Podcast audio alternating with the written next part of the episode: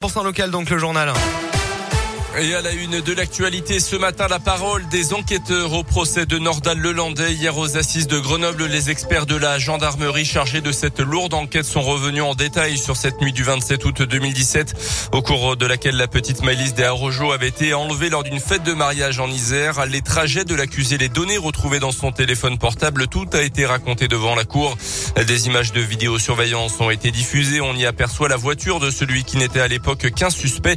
Il faudra attendre six mois pour que Nordal Lelandais avoue le meurtre de la fillette de 8 ans. Des images de l'endroit où son corps a été retrouvé ont également été diffusées. Un moment particulièrement difficile pour le père de Maïlis. Écoutez maître Martin Vatinel, son avocat.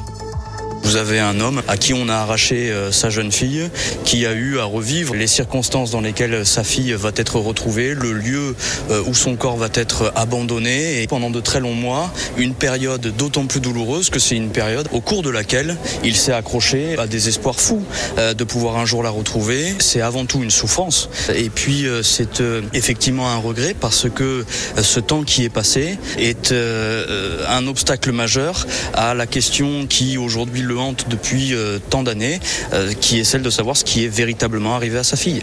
Donc euh, oui, c'est un regret. Et pour les avocats des parties civiles, si Nordal Lelandais était passé plus tôt aux aveux, les circonstances de la mort de la petite Maëlys auraient pu être clairement être mises à jour. Ce vendredi, les premiers témoins vont être entendus dans l'affaire des agressions sexuelles commises par l'accusé sur deux de ses petites cousines.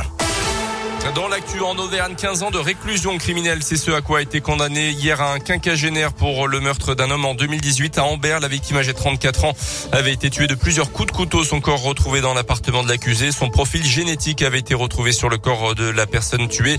D'après la montagne, l'ancien chaudronnier de 52 ans a nié le meurtre jusqu'au bout du procès. La question du mobile reste pour l'instant sans réponse.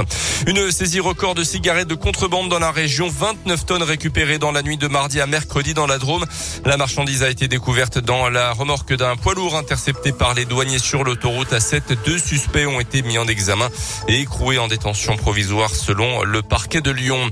À retenir également aujourd'hui Emmanuel Macron toujours pas officiellement candidat mais il a déjà obtenu les 500 parrainages nécessaires pour se présenter à la présidentielle. 529 au total pour le chef de l'État. La candidate Les Républicains Valérie Pécresse en compte 324. La socialiste Anne Hidalgo qui sera d'ailleurs à Clermont aujourd'hui en compte 266 l'extrême droite, Marine Le Pen n'en a recueilli que 35 pour l'instant et Éric Zemmour 58.